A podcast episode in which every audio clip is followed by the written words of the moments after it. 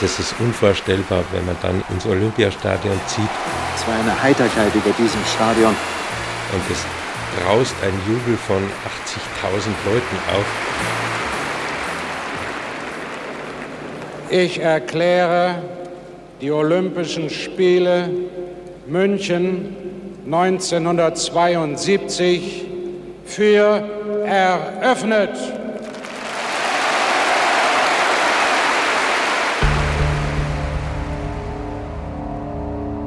Die arabischen Terroristen, die heute früh gegen 4 Uhr in das israelische Mannschaftsquartier des Olympischen Dorfes eingedrungen sind. Die Stimmung war irrsinnig gedrückt. Dabei kamen die Geiseln ums Leben, ebenso ein Beamter der Stadtpolizei München.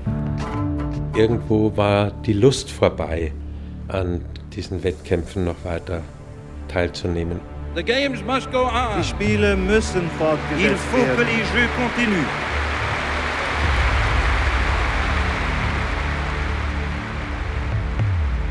Deine Geschichte, unsere Geschichte. Ein Podcast von NDR Info.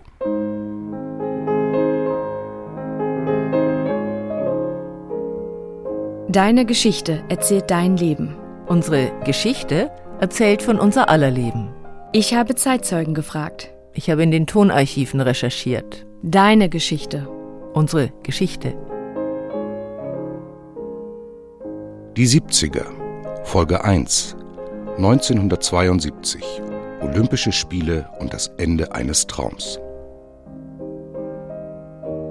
Willkommen zu einer neuen Staffel unseres Geschichtspodcasts mit Ulrike Bosse Und Franziska Amler. Deine Geschichte, unsere Geschichte mit einem neuen Team. Katharina Kaufmann hat andere Aufgaben im NDR übernommen und deshalb hat sich jetzt Franziska Amler auf die Suche gemacht nach unseren Zeitzeugen und sich ihre Geschichten erzählen lassen. Ich bin 1987 geboren und kenne folglich die 70er Jahre fast nur aus den Geschichtsbüchern. Durch die ganz persönlichen Geschichten unserer Zeitzeugen kann ich mir aber ganz gut vorstellen, wie das damals so gewesen ist. Aber so spannend und bewegend die Erzählungen der Zeitzeugen sind, sie berichten immer von einer sehr persönlichen Erfahrung. Wie die zusammenpasst mit den Erfahrungen anderer Menschen, das erfahren wir aus den Archiven und Geschichtsbüchern. Und deshalb wollen wir in unserem Podcast das weiterhin zusammenbringen. Die Erinnerungen von Zeitzeugen, Originalzeugnisse aus den Tonarchiven und historische Fakten. Und weil die Fragen, die wir stellen und die Fakten, die wir auswählen, natürlich geprägt sind von uns und der heutigen Sicht auf die Welt, spielt auch das eine Rolle in unserem Podcast. Damit jetzt aber wirklich zum Thema der heutigen Folge, den Olympischen Spielen von 1972.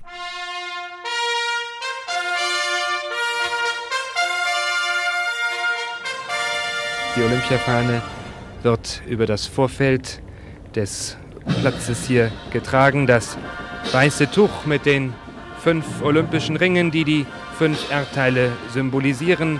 Allerdings keine Traditionsfahne, wie sie in München weht, sondern eine eigens für Kiel angefertigte Fahne, die getragen wird von jungen Mitgliedern der vier Segelclubs, die Jahr für Jahr für die Durchführung der Kieler Woche verantwortlich sind.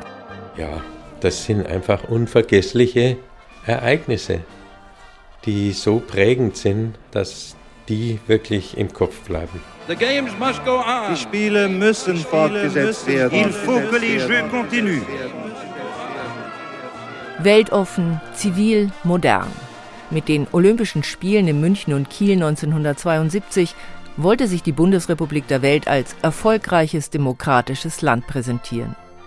Die Erinnerung an die Verbrechen des Nationalsozialismus, die sich auch verbanden mit den Olympischen Spielen 1936 in Berlin, sie sollten überschrieben werden durch die heiteren Spiele von München. Und es gab sie tatsächlich bei der Eröffnungsfeier und während der ersten Wettkampftage. Doch sie fanden ein jähes Ende mit dem Attentat palästinensischer Terroristen auf die israelische Olympiamannschaft am 5. September und dem missglückten Befreiungsversuch auf dem Flughafen Fürstenfeldbruck, die mit dem Tod von elf Mitgliedern der israelischen Olympiamannschaft, eines Polizisten und von fünf Attentätern endeten. Die Spiele wurden zwar fortgesetzt, aber nichts war wie vorher. Ich habe für diese Folge mit Heinz Laprell gesprochen, einem Teilnehmer der Olympischen Sägewettbewerbe in Kiel. Heinz Laprell ist Jahrgang 47. Ich habe ihn in Kiel besucht, wo der geborene Münchner lange gelebt hat und dann nach Jahren in Hannover und Bayern auch wieder zurückgekehrt ist. Dass es für den Arzt aus dem Süden beruflich überhaupt nach Kiel ging, hat er übrigens auch dem Segeln zu verdanken. Mit 17 durfte er als jüngster Steuermann auf der Kieler Woche fahren. Da war er schon so fasziniert, dass klar war, das ist sein Sport. Heinz Laprell war dann 1972 einer der jüngsten Teilnehmer bei den Olympischen Regatten.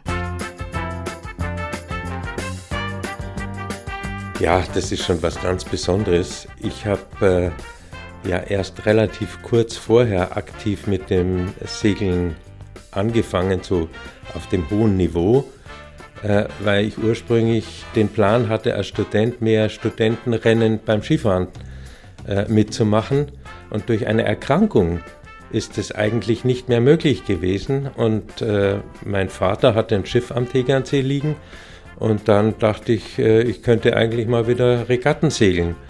Und so ging das los. Und ähm, ich habe dann einen Freund gefunden, mit dem wir äh, sehr intensiv zusammen gesegelt haben und haben dann entschieden, es mal zu probieren. Und so kam das, dass wir innerhalb von zwei Jahren eigentlich als ursprünglich ganz unbekannte junge Segler äh, bis zur Olympia-Ausscheidung kamen. Wenn er erzählt, dann merkt man sofort, er ist noch immer dieser leidenschaftliche Sportler. Das Sportliche ist auch das Wichtigste in seiner Erinnerung, die Hoffnung, aber auch die Enttäuschung, dass er nicht so gut abschnitt, wie er hofft, was der heute 75-Jährige darauf zurückführt, dass er aufgrund der Wettkampfregeln kurzfristig das Boot wechseln musste. Das äh, hat schon seine zwei Seiten. Auf der einen Seite ist es toll, auf der anderen ist es natürlich auch irgendwo Stress. Wir hatten die Kieler Woche im Olympiajahr gewonnen und alle Olympiateilnehmer aus der ganzen Welt waren schon am Start, sodass wir natürlich hoch gehandelt wurden. Und es gab dann Probleme mit unserem Schiff und dadurch mussten wir unsere ganzen Pläne in der weiteren Vorbereitung umstellen. Und natürlich kamen dann auch die Journalisten auf uns zu und haben gefragt, was ist da? Und äh, das war dann schon alles fast ein bisschen Ausnahmesituation.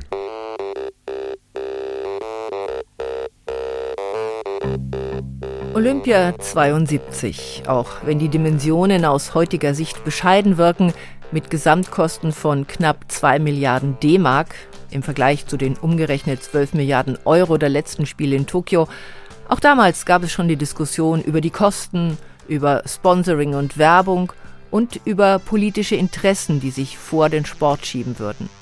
Aber die Zustimmung in der Bevölkerung war insgesamt hoch. Auf die Frage nach dem Sinn und Zweck der Olympischen Spiele berief sich der Präsident des Nationalen Olympischen Komitees Willi Daume in einem NDR-Interview auf die alte Idee. Ja, es ist mit, mit einem Wort kann man es vielleicht, es ist eine Weltfriedensbewegung.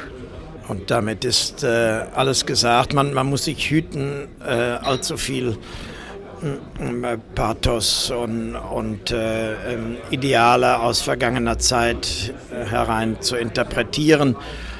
Aber die Tatsache, dass nun jetzt in München 132 Nationen zusammenkommen, ein Drittel mehr als in der UNO sind, dass Vietnamesen gegen Amerikaner auf einem friedlichen Feld kämpfen, Arabas gegen Israeli, Ost gegen West, Nord gegen Südkorea, all das, dass die alle friedlich zusammen im olympischen Dorf wohnen, dass sie Freundschaften schließen, das ist, glaube ich, der übergeordnete Begriff, der die meiste Bedeutung hat. Trotz aller Beschwörungen der Idee des friedlichen Wettstreits der Sportler, politische Konflikte hatten die Olympischen Spiele immer begleitet. In München hatten 26 afrikanische Staaten den Ausschluss Rhodesiens, des heutigen Simbabwes, erzwungen, weil die weiße Minderheit der ehemaligen britischen Kolonie der farbigen Mehrheit im Land politische Rechte verweigerte. Südafrika mit seinem Apartheidsregime war bereits vorher aus der olympischen Familie ausgeschlossen worden. Willi Daume versuchte, die Konflikte herunterzuspielen. Natürlich äh, gibt es belastende Momente, eben, äh, dass nun das Repräsentationsbedürfnis von Ländern, von Staaten äh, mit ähm, hereingekommen ist, äh, dass der törichte Versuch gemacht wird, Olympische Spiele auszuweisen als Zeichen der Güte, der Qualität einer Weltanschauung oder eines politischen Systems. Das ist eben eine Verirrung. Es gibt keine große Weltbewegung von den Kirchen und Weltreligionen angefangen, die von Verirrungen und Missständen frei sind. Aber ich glaube, es ist doch eine gute Sache, äh, dass es ein Gebiet gibt, auf dem die beste Jugend von West und Ost nicht in zwei Blöcke gespalten ist, sondern sich trifft und auf einem friedlichen Feld gegeneinander kämpft. Um München hatte sich angestrengt, der Jugend der Welt, wie es bei Olympischen Spielen immer so schön heißt, ein friedliches Feld zu bereiten. Die olympischen Wettkampfstätten in München waren eingebettet in einen Park. Die Farben der Spiele im Logo, in Plakaten, Piktogrammen und Bekleidung waren blau, grün, türkis, orange kein Rot und Schwarz, da das die Farben der Diktatur von 1936 waren. Das Maskottchen der Spiele, der poppig gestreifte Dackel Waldi, konnte beim besten Willen nicht mit militärischem oder martialischem Auftreten assoziiert werden. Und das Olympiadach mit seiner gläsernen, scheinbar schwebenden Zeltdacharchitektur war ein Symbol der Transparenz und Leichtigkeit, das den angemessenen Rahmen für die heiteren Spiele bereitstellen sollte. Heinz Laprell hat mir erzählt, dass ihn als Sportler weniger das Konzept der heiteren Spiele interessiert hat, als die Wettkampfbedingungen. Als Sportler kriegt man gar nicht so viel mit davon, muss ich sagen, ne? weil man, wie gesagt, sehr beschäftigt ist mit sich selbst und seinem Sportgerät. Ähm, aber sicherlich haben sich die Spiele natürlich komplett verändert, weil die Art des Regattasegelns sich verändert hat. Die äh, Olympischen Spiele 36 waren ja in der Innenpferde. Und das wollte man nicht mehr. Man wollte gleichmäßige Windverteilung haben und ist deswegen nach Schicksee rausgerückt, um da eben optimalere Segelbedingungen zu haben. Eine Erinnerung, die hat er auch heute noch 50 Jahre später ganz klar vor Augen, die große Eröffnungsfeier in München, an der auch die Segler teilnehmen konnten. Deutschland!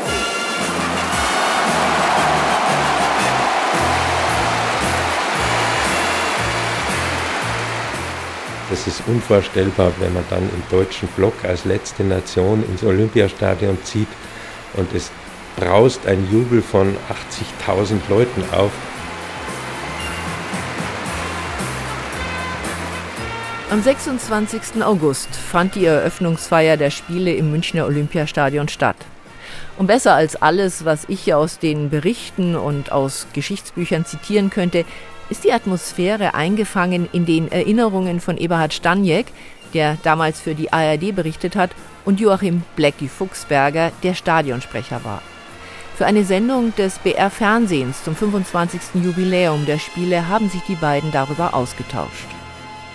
Ich glaube, jeder, der Zeuge war dieser Eröffnungsveranstaltung, musste zugeben, dass etwas Fröhlicheres, etwas Harmonischeres kaum denkbar war. Ich erinnere mich, ich hatte vier Jahre vorher in Mexiko die ja. Eröffnungsfeier auch übertragen mit Mariachis und sehr viel Heiterkeit, sehr ja. viel Schwung. Und trotzdem war München noch ein Stück schöner und ich glaube, das lag nicht zuletzt auch an der Musik. Israel!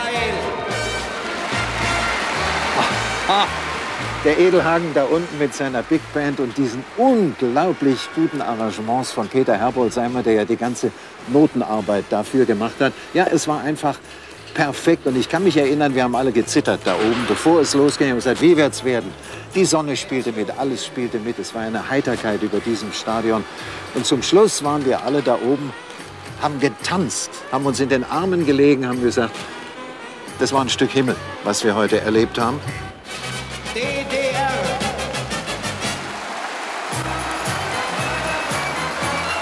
Ganz so euphorisch ist Heinz Laprell jetzt nicht, aber auch er hat mir gegenüber davon geschwärmt, was er da als 25-jähriger Sportler im Münchner Olympiastadion erlebt hat. Aber für die Teilnehmer bedeutet das neben Glamour eben auch Stress. Das ist eine lange Prozedur, schon sehr früh mussten wir vor das Olympiastadion und äh, da sind dann unendlich viele Ordner, die diese ganzen Mannschaften sortieren. Die müssen ja alle auf diesen Hügeln außerhalb des Olympiastadions stehen und das ist eine, eine Zeremonie geradezu. Äh, und dann kriegt man mit, wie die ganzen anderen Nationen sich in die Blöcke stellen und dann äh, Richtung Stadion gehen. Und man wartet und wartet und hört immer von Weitem die Geräusche aus dem Olympiastadion, die Musik, das Jubeln und so. Und kann es kaum noch erwarten, dass man endlich auch sich in Bewegung setzen kann. Das ist schon ein schönes Erlebnis und es war Gott sei Dank auch wirklich schönes Wetter. Es war ein traumhaft schöner Tag. Das ist, ist auch eine bleibende Erinnerung. Willkommen, olympische Gäste aus aller Welt, Athleten, Helfer, Zuschauer. Mögen alle Sportler in olympischen Geiste und in sportlicher Fairness Leistungen vollbringen, die sie mit Stolz erfüllen werden. Ich erkläre die Olympischen Spiele München 1972 zur Feier der 20. Olympiade der Neuzeit für eröffnet. Das war sehr schön und das habe ich auch sehr genossen. Von meiner Seite aus hätte es ruhig ein bisschen später losgehen können in Kiel mit den Segelwettbewerben. Und ich hätte gern noch ein paar Wettbewerbe in München angeguckt. Ähm, das war natürlich zu Beginn der Spiele nicht möglich. Und äh, am Ende, äh, so war es eigentlich geplant, hätten wir schon noch mitschauen können. Aber da war ja dann das große Drama.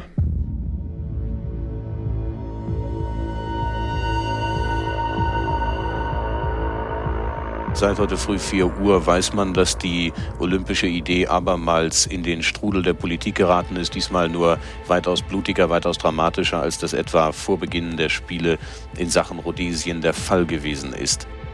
Also wenn es um das Thema Olympia 1972 geht, ist das immer ein bisschen mit im Kopf. Das ist ganz klar. Also das ist eng mit diesem Attentat verknüpft. Die arabischen Terroristen, die heute früh gegen 4 Uhr in das israelische Mannschaftsquartier des Olympischen Dorfes eingedrungen sind, dort einen Trainer erschossen haben, den Trainer der israelischen Gewichtheber. Das wissen wir sicher, dass das der eine Tote ist. Und wahrscheinlich noch einen zweiten umgebracht haben, von dem wir den Namen bisher allerdings nicht kennen. Seit heute früh also sitzen die Terroristen in dem israelischen Mannschaftsquartier, halten eine Reihe von israelischen Sportlern und Mannschaftsfunktionären gefangen. Die genaue Zahl Zahl weiß man im Moment auch noch nicht. Es wird von 10 bis 13 etwa gesprochen. So berichtete der Reporter Wolfgang Knauer am 5. September im NDR Mittagskurier. Heinz Laprell erzählt, dass die Segler von dem Anschlag in München erst einmal gar nichts mitbekamen. Sie waren auf dem Wasser, haben ganz normal ihre Wettbewerbe ausgetragen und damals gab es ja eben keine Handys, keine Push-Meldung, keine SMS, kein Social Media. Wir sind äh, ganz normal in der Früh gestartet, Frühstück zu den Schiffen. Kein Mensch hat da irgendwie uns was erzählt. Wir sind dann auch rausgefahren, haben unsere Regatta äh, zu Ende gesegelt und wie wir dann zurückkamen in den Hafen, da merkte man schon, dass eine unglaublich bedrückende Stimmung herrscht. Wir haben das gar nicht verstanden. Alle standen da völlig betröpst an Land. Und äh, dann hat man natürlich sofort die Information bekommen, dass dieses schreckliche Attentat war. Und dann war natürlich völlig offen, ob das weitergeht.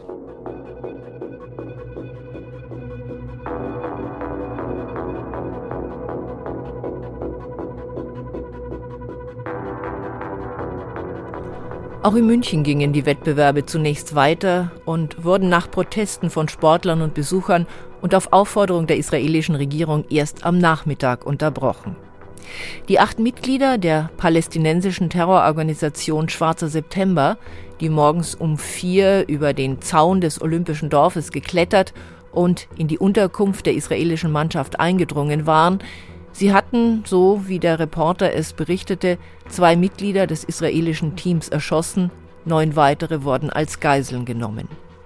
Sie forderten die Freilassung von 232 Palästinensern aus israelischen Gefängnissen sowie die Freilassung der deutschen Terroristen Andreas Bader und Ulrike Meinhoff und eines japanischen Terroristen.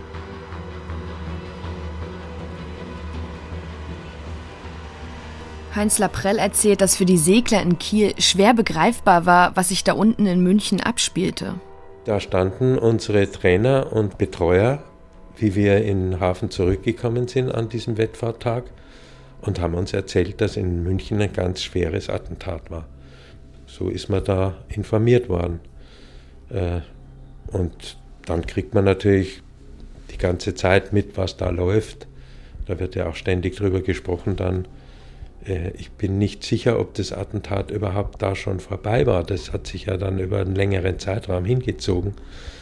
Ich denke, ähm, dass wir an dem Tag sozusagen das Attentat ja noch weiter miterlebt haben, wobei Fernsehen und solche Dinge haben ja damals keine so große Rolle gespielt. Ich, ich muss ganz ehrlich sagen, das habe ich vergessen, äh, wie genau das dann weitergegangen ist. Die Stimmung war irrsinnig gedrückt und wir haben einfach gewartet, wie die Entscheidung sein wird.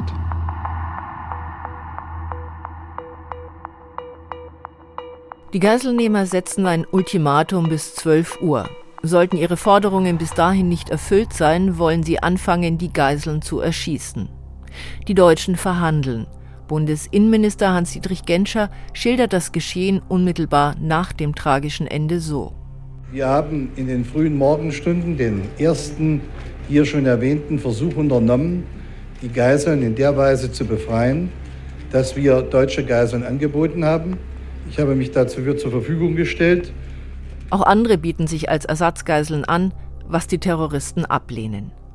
Am späten Vormittag trifft die Mitteilung der israelischen Regierung ein, dass sie Verhandlungen mit Terroristen ablehnt.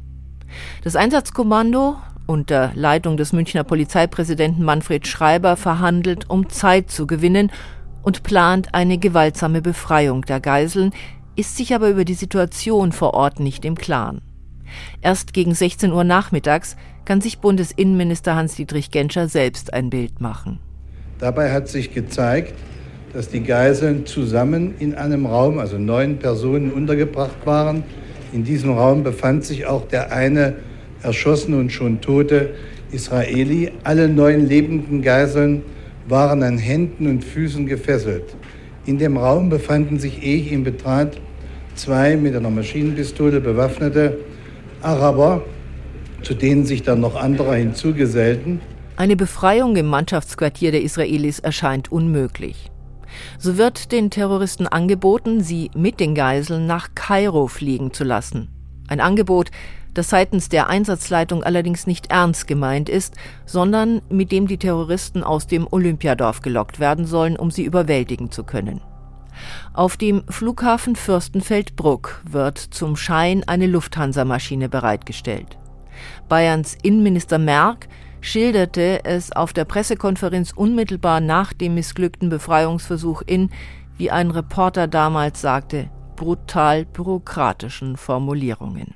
Es kam dann zum Abtransport auf den Flugplatz Fürstenfeldbruck, wo wir dann versucht haben, mit äh, polizeilichen äh, Spezialschützen die Araber kampfunfähig zu schießen, was erschwert wurde dadurch, dass, was auch befürchtet werden musste, die Araber die Hubschrauberpiloten als weitere Geiseln behandelt haben und sie gezwungen haben, vor den Hubschraubern zu warten, während ihr Anführer die Lufthansa-Maschine besichtigte.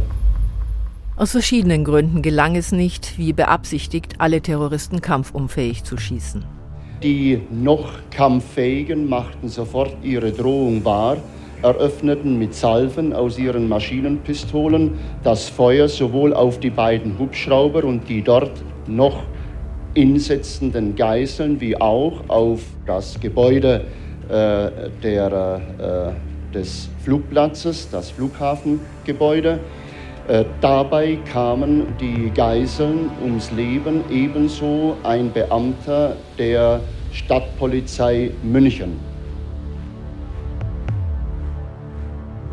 Was sich auf dem Flughafen Fürstenfeldbruck genau abgespielt hat, lässt sich bis heute nicht eindeutig nachvollziehen. In den Olympiaprotokollen haben zwei Kolleginnen des Bayerischen Rundfunks auf Basis der Akten im Bayerischen Staatsarchiv aus Anlass des 50. Jahrestags versucht, die Ereignisse so genau wie möglich zu rekonstruieren. Demnach gab es einen aus heutiger Sicht wirklich unverständlichen Umgang mit terroristischer Gefahr, angefangen davon, dass Warnungen des BKA vor möglichen palästinensischen Aktionen offenbar nicht ernst genommen wurden, bis hin zur Tatsache, dass Informationen über die Zahl der Terroristen aus dem Olympiadorf nicht zum Einsatzort nach Fürstenfeldbruck weitergeleitet wurden.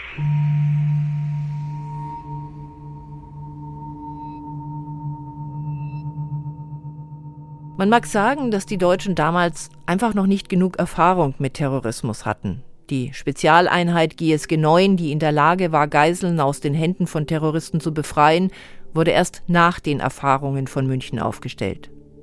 Aber warum hat man sich nicht Rat geholt beim israelischen Geheimdienst Mossad, der diese Erfahrung hatte? Der Mossad-Chef war ab dem Nachmittag des 5. September in München, musste aber tatenlos zuschauen. Warum konnte die Weltpresse den ganzen Ablauf des Dramas live übertragen, wie vorher die Sportereignisse, wodurch natürlich auch die Terroristen im Bilde waren, was sich abspielte? Und vollends unverständlich ist für mich die Selbstgerechtigkeit, mit der alle Verantwortlichen hinterher reagierten und keine Fehler einräumten, bis hin zum Sprecher der Bundesregierung Konrad Ahlers. Je mehr man über die Dinge jetzt schon nachgedacht hat, desto mehr zeigt sich, dass eigentlich alles Menschenmögliche getan wurde, sowohl vorher, was die Sicherungsmaßnahmen angeht, von deutscher Seite, als auch nachher bei dem Einsatz der Polizei in Fürstenfeldbruck, äh, sodass ich nicht glaube, dass da sozusagen gravierende Fehler noch entdeckt oder Versäumnisse noch entdeckt werden können.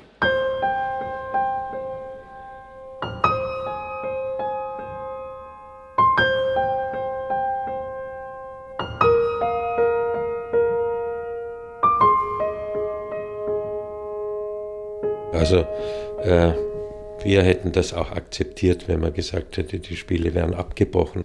Natürlich war nach dem Attentat nichts mehr wie vorher, das kann man sich ja denken.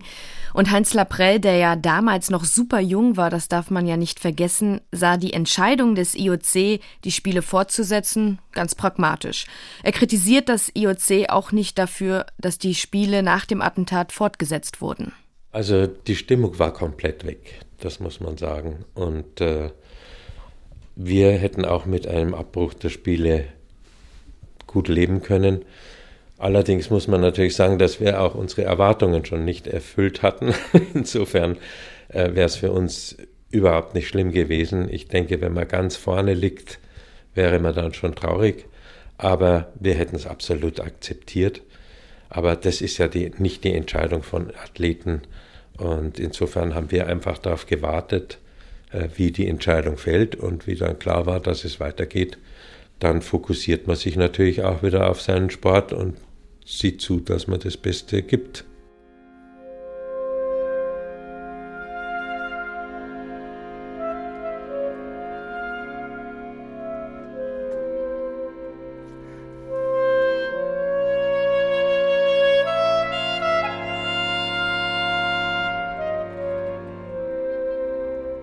Die Särge mit den elf getöteten Geiseln wurden nach Israel überführt, die überlebenden Mitglieder der israelischen Olympiamannschaft reisten ab.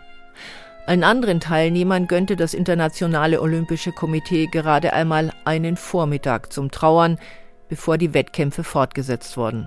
Vorher gab es eine improvisierte Trauerfeier im Olympiastadion.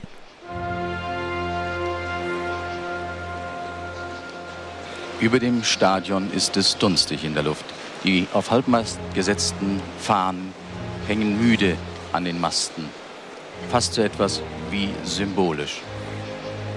Die Münchner Philharmoniker spielen Beethoven. Es sprechen unter anderem der israelische Botschafter Ben Gurin, Bundespräsident Gustav Heinemann und IOC-Präsident Avery Brundage. Mörder haben als Tatort ihres wahnsinnigen Verbrechens gerade die Arena der Olympischen Spiele gewählt. Sie haben das Symbol und den Ausdruck der Freundschaft unter Nationen und Völkern gebrochen und geschändet. Allen Menschen in allen Teilen der Welt ist in den letzten Stunden vollends klar geworden, dass Hass nur zerstört. Die Opfer auch dieses Anschlages rufen uns abermals auf, unsere ganze Kraft für die Überwindung des Hasses einzusetzen. We have only the strength of a great ideal. I'm sure the public will agree that we cannot allow a handful of terrorists to destroy this nucleus of international cooperation and goodwill we have in the Olympic movement. The games must go on.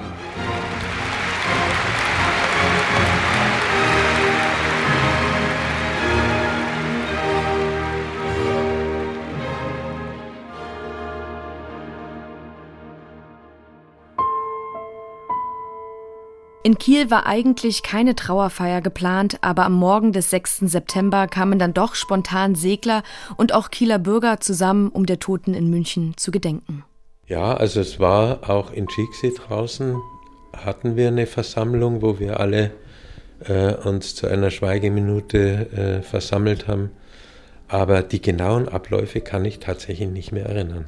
Wahrscheinlich auch verdrängt wird? Ja, ich denke schon, dass man da auch einiges verdrängt das war dann doch des Guten zu viel, dass auch das dann noch passiert ist.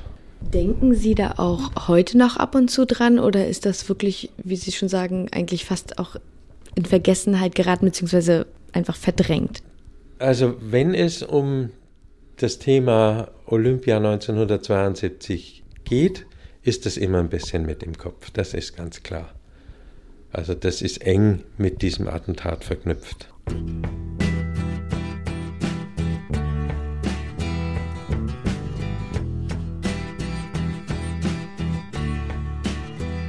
The Games Must Go On hatte das IOC entschieden. Was das für die Sportler bedeuten konnte, beschreibt Heinz Laprell so. Ja, es ist einfach insgesamt äh, eine gedämpfte und depressive Stimmung. Also man, man, geht einfach in der Früh nach dem Frühstück schon nicht so gern zum Schiff und macht es äh, fertig. Irgendwo war die Lust vorbei, äh, an äh, diesen Wettkämpfen noch weiter teilzunehmen oder sie, sie mitzumachen. Ähm, die, die Freude war weg. Das kann man so sagen. Von der Atmosphäre in der Olympiastadt Kiel hat er kaum etwas mitbekommen. Vor dem Anschlag so wenig wie danach. In die Stadt sind wir kein einziges Mal gekommen. Wir waren immer nur draußen in Schicksee. Das sind ja einsame Olympische Spiele. Ja, für die Sportler ist es, glaube ich, immer so. Ich denke, man überschätzt, was ein Sportler neben seinem Sport noch von den olympischen äh, Städten mitbekommt und von der Olympiastadt, das ist, glaube ich, für alle Sportler wird das gleich gelten, dass das ein ganz strammer Tagesablauf ist, wo man sein Training macht, ausreichend isst, ausreichend schläft, Ruhezeiten. Also mit, mit groß Erlebnis in der Olympiastadt, das findet einfach nicht statt.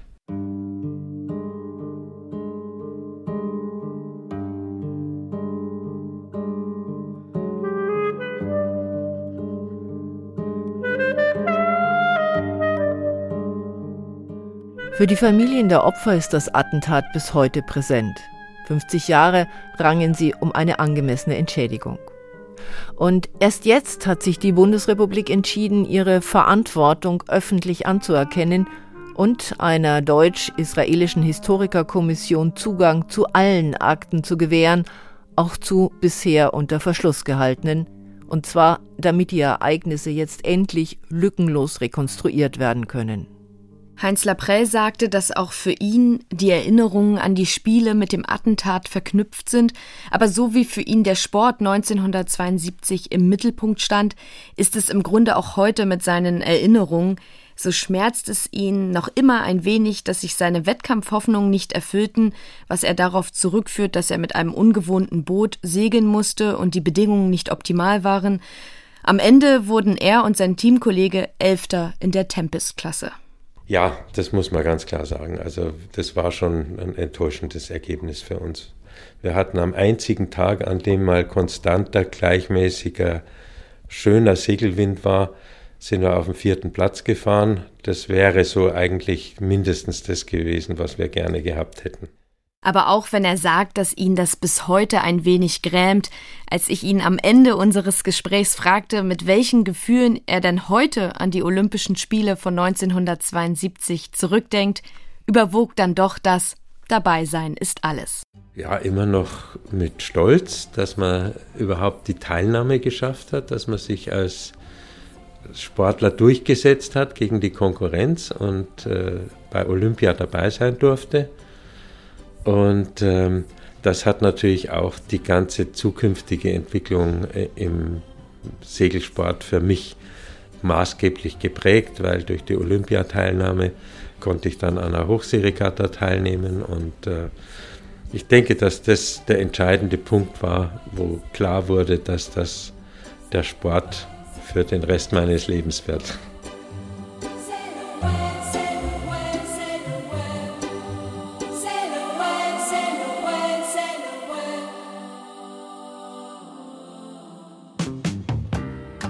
Heiterkeit, Lebenslust, Offenheit, das sollten die Olympischen Spiele 1972 ausstrahlen. Das Attentat zeigte dann, dass bittere Realitäten sich bei allem guten Willen nicht ausblenden lassen. Der Preis, der dafür gezahlt werden musste, war zu hoch. Aber dieser Einbruch der bitteren Realität in eine deutsche Wirklichkeit, die bis dahin bei allen Problemen, die es auch in den ersten Jahrzehnten der Bundesrepublik gab, geprägt war von Zukunftsoptimismus, das scheint mir fast sinnbildlich zu sein für die 70er Jahre. 1973 schockierten die erste Ölpreiskrise und Inflationsraten bis rund 7 Prozent die Westdeutschen. In der Industrie kam es zu einem Strukturwandel und am Ende des Jahrzehnts stieg die Zahl der Arbeitslosen erstmals über zwei Millionen. Darum geht es in der zweiten Folge unserer Staffel über die 70er. Unser Zeitzeuge ist dann Hans-Ulrich Stang. Er war Schweißer und Gewerkschafter und hat aus dieser Perspektive den Strukturwandel auf den Werften erlebt.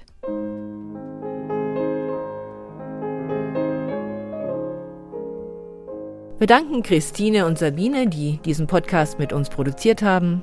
Diese und alle anderen Folgen von Deine Geschichte, unsere Geschichte finden Sie, findet ihr in der ARD Audiothek. Und Fotos, Filme und Texte zum Podcast gibt es unter ndr.de-geschichte. Über Lob und Kritik, Reaktionen und Anmerkungen freuen wir uns unter der E-Mail-Adresse deinegeschichte.ndr.de, deine Geschichte in einem Wort, deinegeschichte.ndr.de. Bis zum nächsten Mal. Tschüss.